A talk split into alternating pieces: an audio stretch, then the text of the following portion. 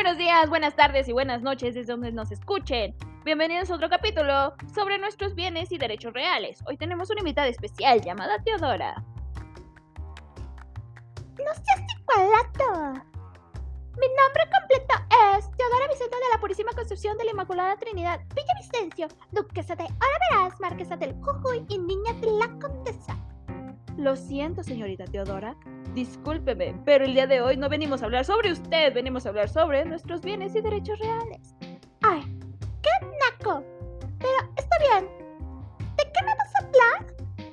Bueno, principalmente te voy a hablar sobre qué es nuestro derecho constitucional, ¿te parece? Pues ya qué.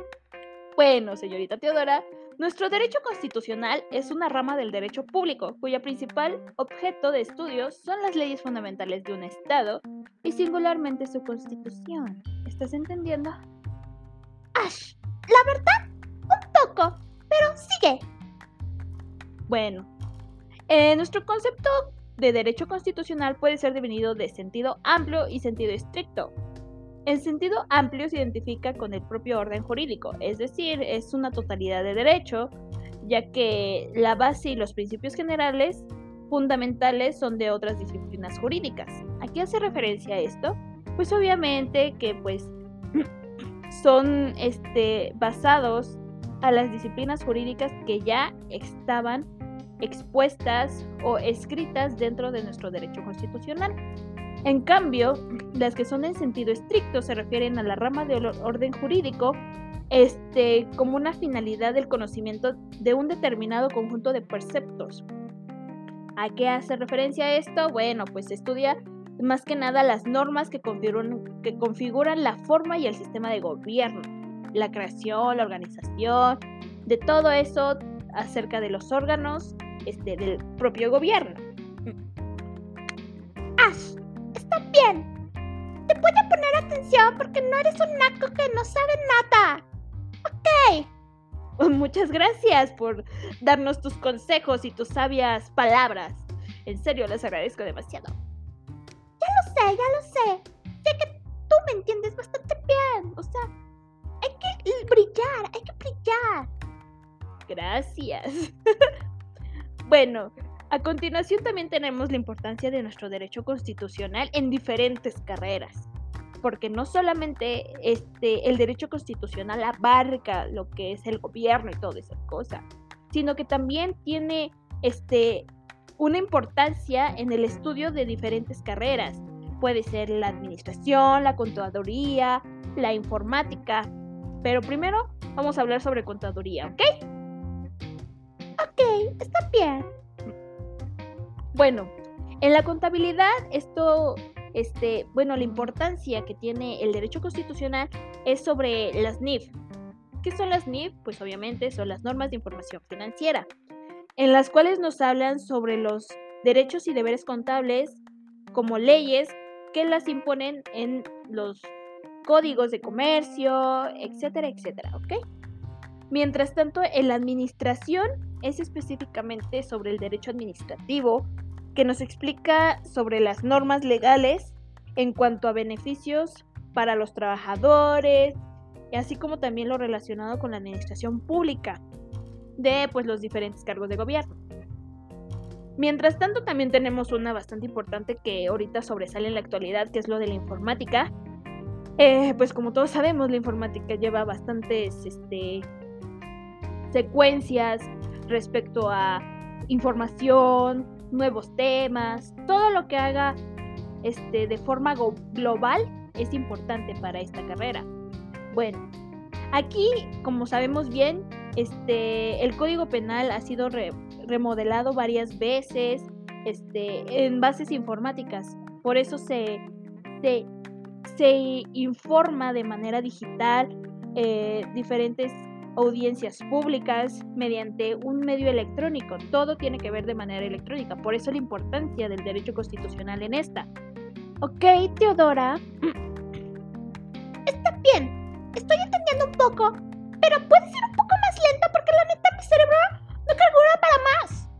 Ok. Iré un poco más lento si usted lo quiere así. Gracias por no ser tan desesperada. Gracias. Ok. Bueno, también tenemos lo que es nuestra este, constitución de diferentes clases, porque pues obviamente una constitución no solamente es algo así que se puede tomar a la ligera, sino que también hay diferentes clases de constituciones.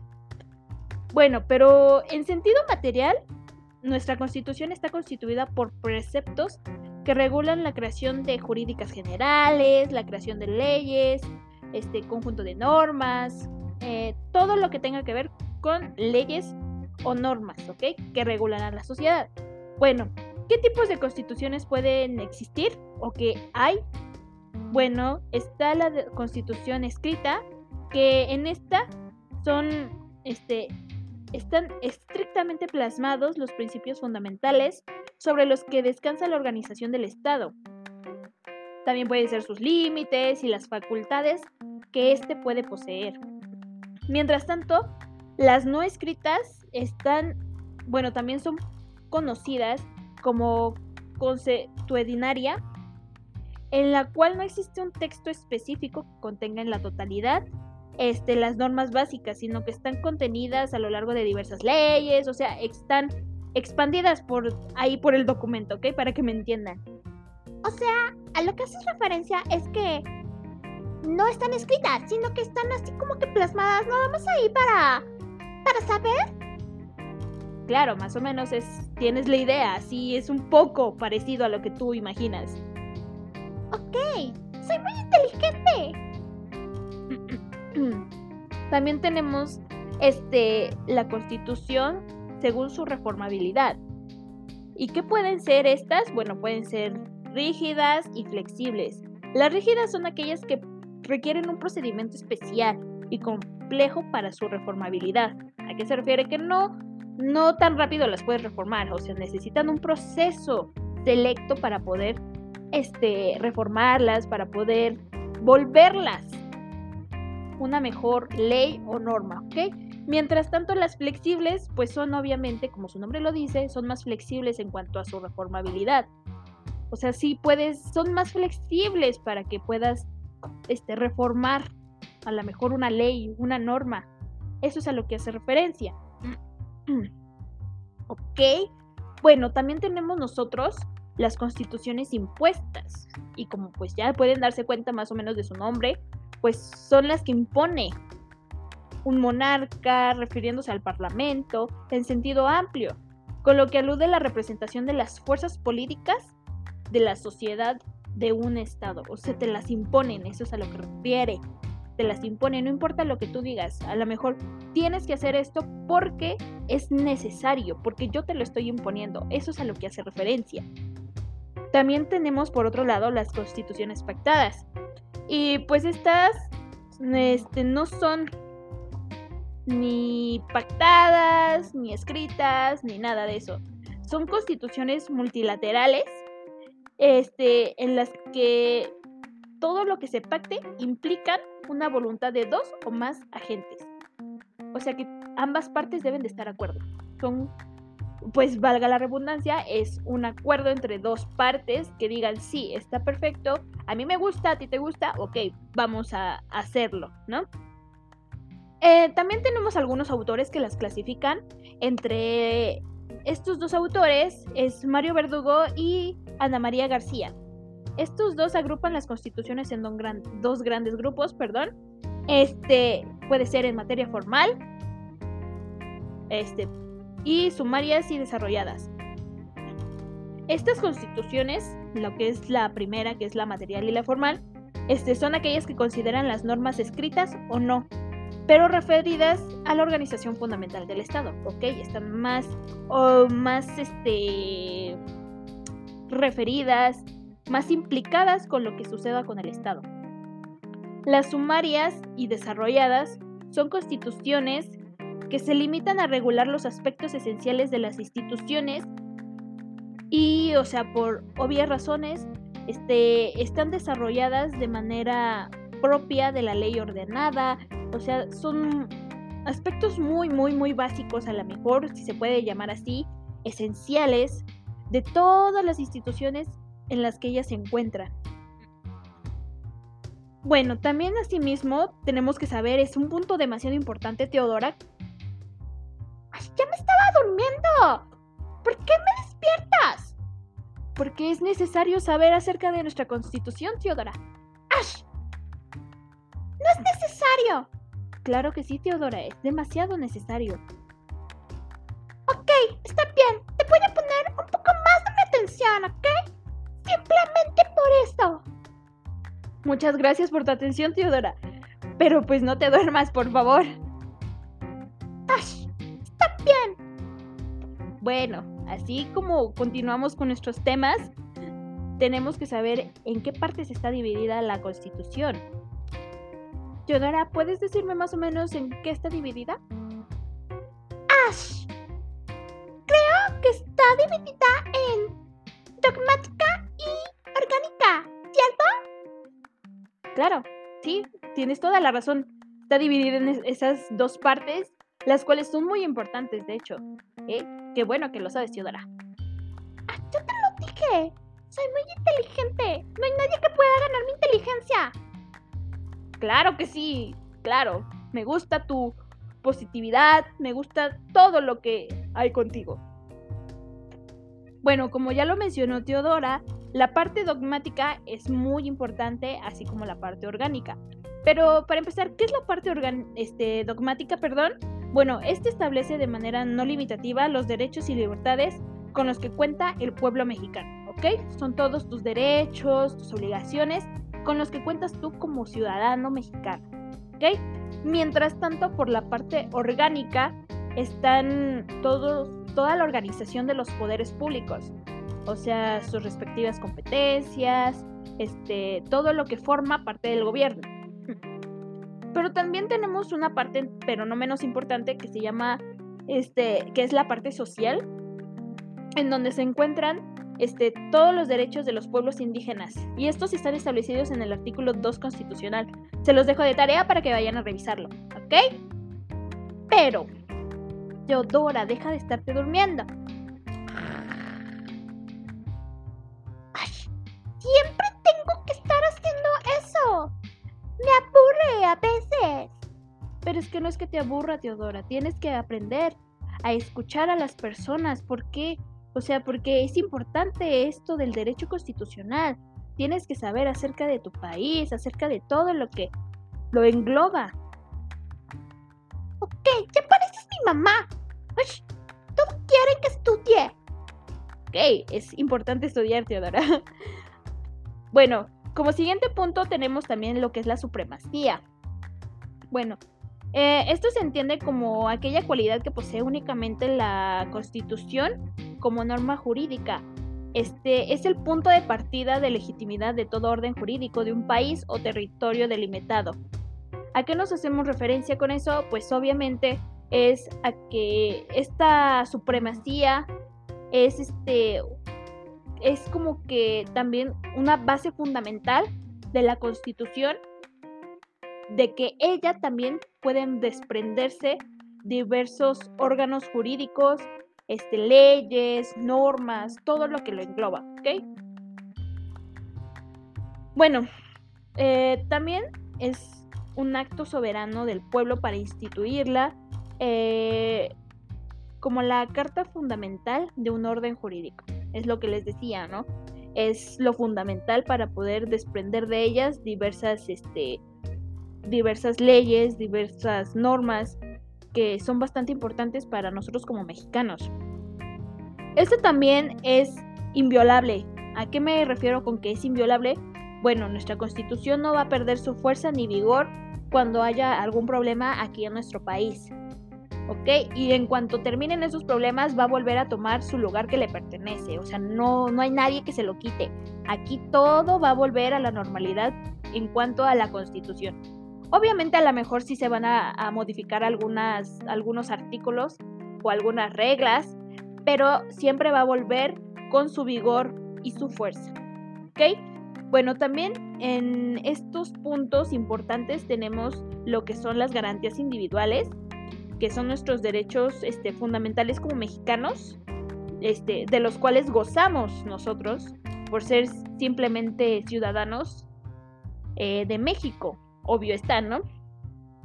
Eh, en nuestra constitución política de los Estados Unidos mexicanos están este, todos circunscritos este, todos los derechos de los mexicanos, eh, de los que tenemos dentro de nuestro territorio nacional. Y también eh, tenemos algunos derechos este, fuera, o sea, me refiero al extranjero, ¿no? O sea, a las diferentes embajadas que están en el extranjero y que forman parte de nuestra propiedad nacional. Eso es a lo que nos hacemos referencia de eso, ¿no? De los de las garantías individuales, que hoy en día se conocen más que nada como los derechos humanos. Bueno, a continuación también hablaremos respecto a lo que es el Estado, porque pues obviamente no podemos hablar de, todo esto de lo que engloba el gobierno, sino hablamos también de nuestro territorio, ¿no? De los estados que lo componen. Para, para empezar, ¿qué es un Estado? Pues obviamente es una persona jurídica formada por una comunidad política asentada en un territorio determinado y organizado soberanamente. ¿Qué, qué, qué quiere decir eso? ¿Qué es lo que que me dices? O sea, no entiendo nada, ¿no? Ay, sí, la verdad, porque la verdad, yo ya no te estoy entendiendo nada. Bueno, este, sabemos que nuestros estados están delimitados por un territorio, o sea, diferente que tú, que tú vivas en un, por ejemplo, en Toluca, a que vivas en Guerrero. Eso es a lo que se refiere en cuanto al Estado, ¿ok? Bueno, este también se originó para crear este, instituciones de la cual los estados se van a hacer cargo, o sea, van a desempeñar funciones políticas, sociales, económicas dentro de la zona geográfica delimitada. ¿Ok? O sea, solamente en ese estado vas a poder llevar a cargo esas reglas, esas, este, esas normas, todo lo que te diga este, lo, sociopolítico para que puedas llevar a cabo esas, este, esos conceptos de esas reglas, ¿ok?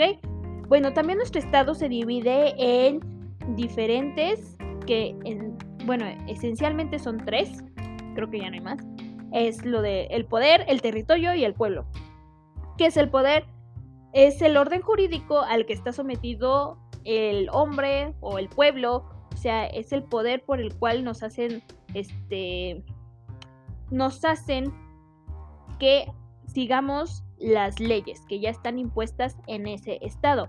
El territorio, como ya hablamos anteriormente, pues es nuestro espacio donde estamos, es el espacio delimitado, nuestro territorio en el que estamos, nuestro, nuestro montoncito de tierra en el que estamos todos asentados, todas las personas que pertenecen ahí.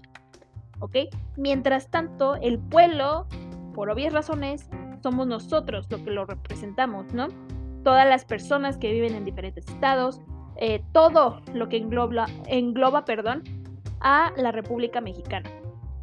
Eso es a lo que hacemos alusión cuando hablamos sobre el Estado. Pero pues no nada más es eso, también tenemos que saber su estructura y su organización.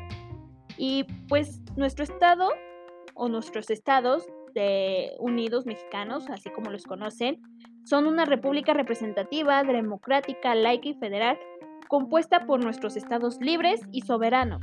¿Ok? Todo estado es libre y soberano. Todos tenemos derecho a la democracia. Eso ya lo hemos hablado en diferentes temas anteriores. La democracia, que tú puedes opinar por ti, tú puedes hacer esto por ti, siempre y cuando lo hagas de manera correcta. ¿Ok? Asimismo, también tenemos una división de poderes.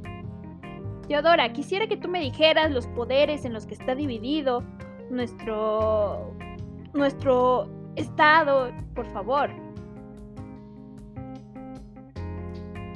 Bueno, solamente te voy a contestar porque me caes bien. Gracias está el legislativo, el ejecutivo y el judicial.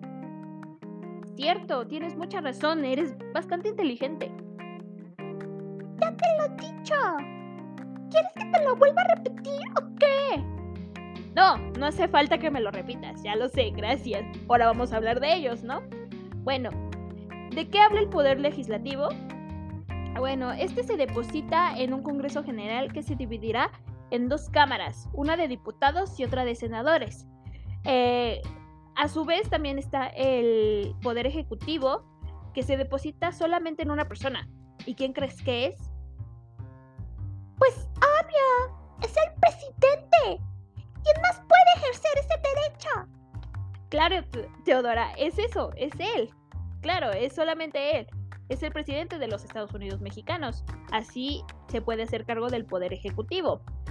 Mientras tanto, el poder judicial se deposita en el poder este, de la Suprema Corte de Justicia, en el Tribunal Electoral, en plenos regionales, en tribunales colegiados de circuito, en tribunales colegiados de apelación y en juzgados de distrito. ¿Ok? Así está dividida y así es como debe de ser. Para eso, para que no exista este, desacuerdos en cuanto a la, la población, o sea, para mantener un equilibrio. Eh, asimismo, también tenemos lo que es el derecho administrativo, ¿no? Que es lo que tocábamos este, iniciando, ¿no? El tema, que es bastante importante, ¿no?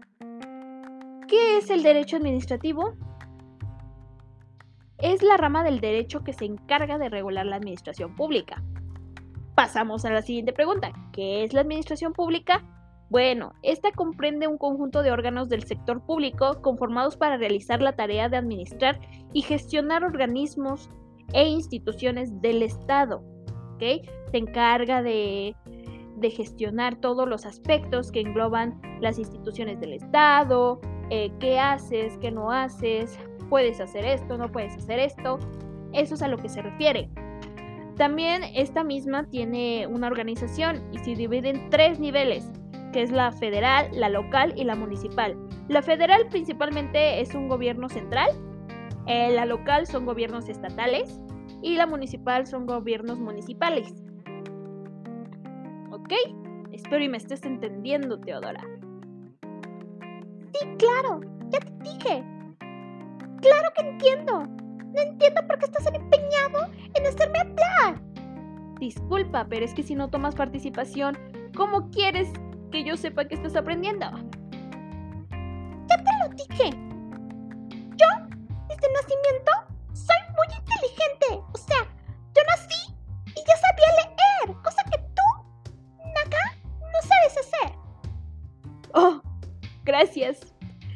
Bueno, nuestra invitada está un poco exaltada el día de hoy, pero pues ni modo, sigamos hablando sobre este nuestro derecho administrativo. Asimismo, también tenemos que saber algo muy importante y nuestro sector público es algo que va relacionado con el derecho administrativo. ¿Pero qué es el sector público? Bueno, el servicio público, perdón. Bueno, este es más que nada una actividad técnica que se presenta de forma directa o indirecta para satisfacer necesidades colectivas conforme a principios de igualdad, generalidad, regularidad, adecuación y continuidad. ¿Ok? Mientras tanto, también nuestro derecho administrativo este, puede ser un servicio público este, que se presta al público, valga la redundancia, este, de una manera regular y continua, para así satisfacer este, el orden público, la organización pública, todo lo que tenga que ver con la sociedad, ¿no? Eso es a lo que hace referencia.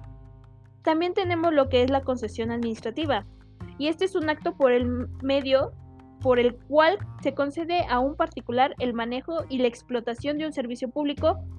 ¿A qué me refiero eso? A que va a aprovechar los bienes del dominio del Estado. O sea, va a aprovechar que le den ese poder para poderse hacerse cargo de eso respecto a lo que le concierne hacer.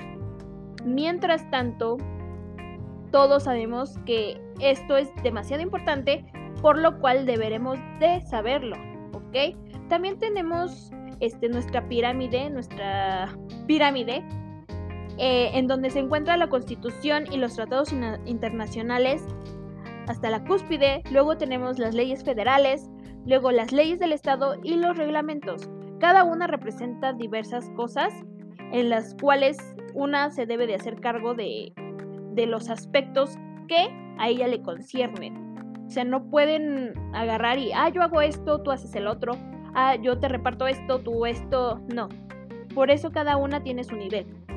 Bueno, si, si no hay dudas, si no hay nada que preguntar, no hay otra cosa que les dé este, una espinita de que digas, ay, es que no, no, no entendí, quisiera saberlo en los comentarios, en, en el chat, ahí por cualquier lugar, el blog, todo lo que tenemos para que puedan este, preguntarnos si les quedó alguna duda.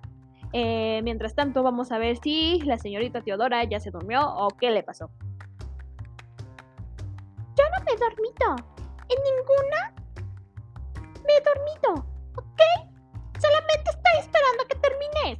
Quiero ir por unos tacos. Quiero ir a desayunar. Tengo hambre. Ok, señorita Teodora, ya sabemos.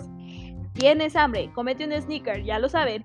Bueno, sin más preámbulos, si no tienen ninguna duda, este no es un adiós, sino un hasta luego.